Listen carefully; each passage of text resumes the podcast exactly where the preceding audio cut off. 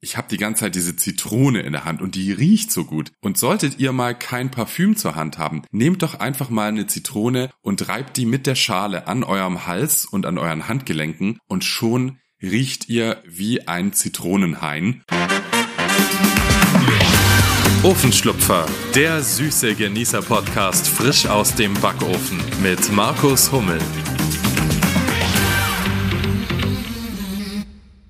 Und damit herzlich willkommen zur vierten Folge von Ofenschlupfer. Ich sag's gleich vorneweg, die heutige Folge wird ein bisschen kürzer, denn ich fühle mich gerade selber wie ein Ofenschlupfer im Backofen. Draußen spielen die Temperaturen absolut verrückt. Wir hatten diese Woche schon mehrmals über 30 Grad hier in Ulm und eins kann ich euch sagen, für Hitze bin ich definitiv nicht gemacht. Sollte ich nämlich jemals auswandern, dann in ein Land, in dem es möglichst lange kalt und dunkel ist. Das ist ein absoluter Traum von mir, der allerdings wiederum mit einem anderen Traum kollidiert. Denn in diesem Traum sitze ich in einem wunderschönen alten Bauernhof mit einer grandios ausgestatteten Küche, öffne dort die Terrassentür und drehe mich hinaus in einen Garten mit den wunderschönsten blühenden Zitronenbäumen. Und da laufe ich dann drunter durch,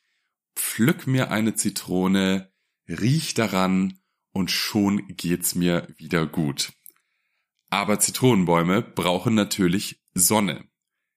Und die habe ich natürlich in einem Land, in dem es immer kalt und dunkel ist, nicht wirklich. Aber ich bin auch ganz ehrlich, wenn die Sonne nicht wärmer macht als 25 Grad, dann ist das auch vollkommen okay für mich. Aber alles darüber ist für mich einfach nur ja, Sauna to go, würde ich jetzt mal sagen. Und das überfordert mich immer total. Äh, ich kann mich überhaupt nicht konzentrieren bei Hitze und zerfließe wie Halbfettmargarine in einer rostfreien Edelstahlpfanne. Aber kommen wir zu den Zitronen zurück. Ich lieb die Dinger einfach. Den Geschmack, den Duft und dass man so viel damit machen kann. Man kann daraus leckere Limonade machen, einen tollen Zitronenkuchen, Eis. Man kann sie auch einfach so essen, man kann sie kandieren.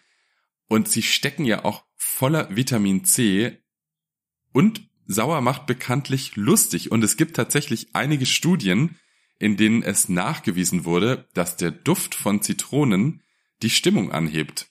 Und dazu habe ich sogar eine kleine Anekdote für euch. Vor ein paar Jahren wurde ich nämlich mal vom DK Verlag nach München eingeladen. Da hat kein geringerer als Jamie Oliver höchstpersönlich sein neues Kochbuch vorgestellt und der Verlag hat ganz viele Foodbloggerinnen aus Deutschland eingeladen, mit Jamie Oliver zusammen an einem Tisch zu sitzen und ihm dabei zuzuhören, wie er von seinem neuen Buch erzählt. Er hat für uns auch tatsächlich ganz viele Leckereien aus dem Buch schon vorbereitet gehabt, aber natürlich saßen wir da am Anfang alle erstmal so Fanboy und Fangirl mäßig ziemlich nervös um den Tisch. Und ich glaube, das hat er gemerkt. Und während er so erzählt hat von seinen ganzen Rezepten, hat er immer wieder mit einer Zitrone rumgespielt, die vor ihm auf dem Tisch als Deko lag. Und irgendwann hat er die in die Hand genommen und gesagt, okay, bevor ich jetzt weiter erzähle, ich habe die ganze Zeit diese Zitrone in der Hand und die riecht so gut. Und solltet ihr mal kein Parfüm zur Hand haben, nehmt doch einfach mal eine Zitrone und reibt die mit der Schale an eurem Hals und an euren Handgelenken und schon riecht ihr wie ein Zitronenhain und alle lieben euch. Und das hat tatsächlich die Stimmung einfach sofort aufgelockert. Also äh, es hebt nicht nur die eigene Stimmung, sondern es hebt auch die Stimmung von anderen Leuten an. Und deswegen solltet ihr immer zu Hause ein paar Zitronen als Deko auf dem Tisch rumliegen haben packt einfach auch eine mit in euren Rucksack und wenn euch mal irgendwie die Lust äh, überkommt nach einem frischen sommerlichen Duft, dann reibt ihr die Zitrone einfach an eurem Hals und schon seid ihr ein wandelnder ätherischer Zitronenhain. Man könnte diese Idee auch direkt in einem Spruch verewigen. Wenn das Leben dir Zitronen gibt, dann mach einfach Parfüm daraus. Aber der wohl bekanntere Spruch ist, wenn das Leben dir Zitronen gibt, mach Zitronenlimonade draus. und tatsächlich mache ich das wahnsinnig gern. Ich bestelle mir ganz oft Zitronen direkt aus Italien über Crowdfarming und wenn die vier bis fünf Kilo Kiste dann bei mir zu Hause ankommt, dann reib ich die Schale der Zitronen ab, press den Saft aus und koche das zusammen mit Zucker in einem Topf sirupartig ein, füll das in Flaschen und wann immer ich dann Lust auf Zitronenlimonade hab, gebe ich einfach ein bisschen von dem Sirup in ein Glas, füll das mit stillem oder mit sprudelndem Wasser auf und schon habe ich eine leckere Zitronenlimonade. Es gibt aber tatsächlich auch Leute, die den Spruch ein bisschen anders interpretieren, nämlich wenn das Leben dir Zitronen gibt, dann hast du Zitronen. Also das ist eine sehr nüchterne Betrachtungsweise. Ich habe mir gedacht, ich wandle den Spruch heute noch mal ein bisschen um und sag einfach, wenn das Leben dir Zitronen gibt, dann mach Zitronenkuchen draus. Den gibt es nämlich heute für euch, denn bei der Abstimmung, die ich vor kurzem gemacht habe, die der Träubleskuchen gewonnen hat, da lag der Zitronenkuchen auf dem zweiten Platz und darum wollte ich euch den auch nicht vorenthalten. Und ich habe für euch ein Rezept für den saftigsten, fruchtigsten, zitronigsten Zitronenkuchen, den ihr jemals gegessen habt. Das Rezept. Wie auch schon in den letzten Folgen müsst ihr jetzt natürlich beim Rezept nicht mitschreiben, sondern könnt euch einfach gemütlich zurücklehnen und meiner Stimme lauschen. Denn das Rezept findet ihr wie immer auf meinem Blog backbube.de, entweder direkt auf der Startseite oder unter der Rubrik Podcast. Da sind auch nochmal alle Rezepte aus den vergangenen Folgen aufgelistet. Los geht's jetzt aber mit unserem Zitronenkuchen und wie bei den meisten Rezepten müsst ihr zuerst mal den Backofen vorheizen in diesem Fall auf 180 Grad Ober-Unterhitze. Im nächsten Step sucht ihr euch jetzt eine Backform aus, in der ihr euren Zitronenkuchen backen möchtet. Da könnt ihr entweder eine Gugelhupfform nehmen oder eine Kastenform, das ändert in dem Fall nichts an der Backzeit. Und die streicht ihr jetzt erstmal dünn mit Butter aus und bestäubt sie mit Mehl. Wenn ihr die Zitronenküchlein in einer Muffinform backen wollt, dann ändert sich allerdings die Backzeit auf etwa 20 bis 25 Minuten, da ihr ja deutlich weniger Teig in den kleinen Förmchen habt und da solltet ihr so ja etwa nach 20 Minuten mal schauen, ob die kleinen Leckerbissen nicht schon fertig sind. Damit euer Zitronenkuchen richtig zitronig wird, kommt jetzt bereits der Backtipp Nummer eins. Der Backtipp. Ding. Wenn ihr einen Zitronenkuchen backt, dann nehmt euch zuallererst eine Schüssel mit Zucker, in diesem Fall sind das 250 Gramm, und gebt da die abgeriebene Zitronenschale rein. Und jetzt nehmt ihr einfach eine Gabel und arbeitet diese Zitronenschale richtig gut in den Zucker ein, bis sich die ganzen ätherischen Öle aus der Schale gelöst haben und der komplette Zucker nach wunderbaren Zitronen riecht. Das geht natürlich auch noch ein bisschen einfacher, indem ihr den Zucker und die Zitronenschale in einen kleinen Mixer gebt und das einfach ein paar Mal durchmixt und auch so erhaltet ihr einen richtig aromatischen Zitronenzucker. Mit diesem Trick bekommt ihr einen richtig intensiven Zitronengeschmack in euren Kuchen. Das funktioniert viel besser, als einfach nur die Zitronenschale mit in den Teig zu rühren.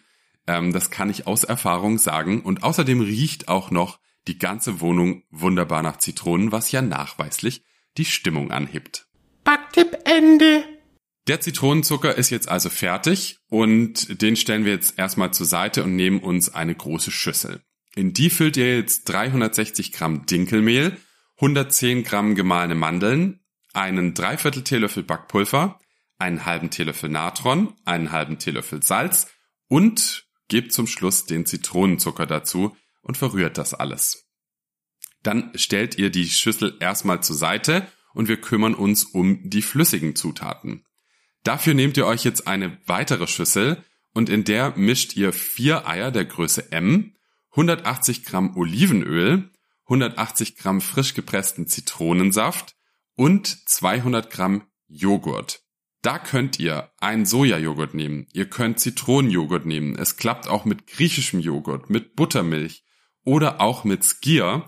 Da seid ihr also völlig flexibel. Nehmt einfach das, was ihr gerade zu Hause zur Hand habt. Hauptsache, es kommt irgendeine Art von Joghurt mit in den Kuchen, denn dadurch wird der einfach viel saftiger. Ja, und jetzt müsst ihr eigentlich nur noch die trockenen und die flüssigen Zutaten miteinander verrühren, bis keine Klümpchen mehr enthalten sind. Und dann füllt ihr den Teig in die vorbereitete Backform und backt ihn im vorgeheizten Backofen auf der zweiten Schiene von unten für etwa 50 bis 55 Minuten. Dann macht ihr den berühmten Stäbchentest. Ihr stecht also mit einem Schaschlikspieß in den Kuchen und wenn keine Krümel mehr dran kleben bleiben, wenn ihr den rauszieht, dann ist der Kuchen fertig und ihr könnt ihn aus dem Ofen holen, auf ein Kuchengitter stellen und 10 Minuten in der Form abkühlen lassen. Danach stürzt ihr ihn einfach auf das Kuchengitter und lasst ihn vollständig erkalten. Sollte euer Kuchen allerdings nicht aus der Form rausgehen, gibt's jetzt für euch Backtipp Nummer 2. Der Backtipp. Ding. Ich gebe es ganz offen zu, auch mir passiert das nach so vielen Jahren Erfahrung immer mal wieder, dass ein Kuchen einfach nicht aus der Form rausgehen will. Und das kann viele Gründe haben. Entweder habt ihr nicht gut genug ausgebuttert oder es sind extrem klebrige Zutaten im Teig, wie zum Beispiel Karamell oder Obst. Und da kann es einfach mal passieren, dass der Kuchen nicht aus der Form rausgeht. Aber dafür gibt's ein paar Tricks, die ihr ausprobieren könnt, um den Kuchen vielleicht doch noch zu retten. Und der erste Trick ist folgender. Ihr stellt den Kuchen einfach nochmal in den heißen Backofen für circa zwei bis drei Minuten und dadurch sollten sich all die klebrigen Verbindungen lösen und ihr solltet euren Kuchen danach ganz einfach aus der heißen Form aufs Kuchengitter stürzen können. Wenn das nicht klappt, gibt's noch eine zweite Möglichkeit. Dafür füllt ihr eure Spüle mit heißem Wasser und stellt dann den Kuchen in der Form in das heiße Wasser. Dabei solltet ihr natürlich darauf achten, dass das Wasser nicht oben in den Kuchen reinläuft. Aber wenn ihr da den Kuchen so zwei bis drei Minuten drin stehen lasst, sollte dasselbe passieren wie im heißen Backofen, also die ganzen karamellisierten Strukturen zwischen Kuchen und Form, die sollten sich auflösen und dann müsstet ihr den Kuchen eigentlich gut aus der Form stürzen können. Variante 3 funktioniert ähnlich, dafür nehmt ihr einfach ein Geschirrtuch, macht das nass mit heißem Wasser, legt das ein paar Minuten über den Kuchen und auch das sollte eigentlich dafür sorgen, dass der Kuchen aus der Form rausgeht. Wenn es aber trotz dieser drei Tipps nicht klappen sollte, dann stellt ihr den Kuchen einfach in der Form auf den Tisch, macht ein bisschen Puderzucker drauf, steckt ein paar Löffel rein und löffelt gemeinsam mit euren Gästen den Kuchen aus der Form. Das ist dann sozusagen Erlebnisgastronomie. Backtipp Ende. Wenn euer Zitronenkuchen dann abgekühlt ist, fehlt eigentlich nur noch eine Sache, nämlich ein leckerer Zitronenzuckerguss. Und dafür nehmt ihr euch einfach eine Schüssel mit Puderzucker und gebt dann nach und nach ganz langsam frisch gepressten Zitronensaft dazu. Sobald ihr den Saft drin habt, verrührt ihr das immer erst kurz und wenn ihr eine Konsistenz erreicht habt, die so an dickflüssige Zahnpasta erinnert, dann hat dieser Zuckerguss die perfekte Fließeigenschaft, denn er läuft dann nicht einfach so am Kuchen runter und bildet unter dem Kuchen eine Zitronenzuckergusspfütze, sondern er hält meistens kurz vor dem Ende des Kuchens an. Und das ist nicht nur optisch schöner, sondern dann habt ihr auch einfach einen dickeren Guss auf eurem Kuchen. Sollte euer Zuckerguss zu flüssig sein, gebt ihr einfach noch ein bisschen Puderzucker rein. Und wenn ihr keinen Puderzucker mehr habt, dann nehmt ihr einfach einen Backpinsel und bestreicht den Kuchen mit dem Zuckerguss. Und dann könnt ihr das nämlich besser dosieren und habt unten drunter eben nicht die eben erwähnte Zuckergusspfütze. Und das war's auch schon mit dem Rezept für die heutige Folge. Wenn ihr den Kuchen gerne nachbacken möchtet, dann schaut entweder auf meinen Blog backbube.de oder guckt hier unten in die Show Notes, da habe ich euch das Rezept verlinkt.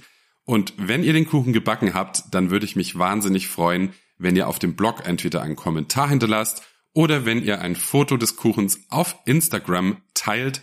Da dürft ihr dann gerne das Profil des Podcasts verlinken, at Ofenschlupfer Podcast.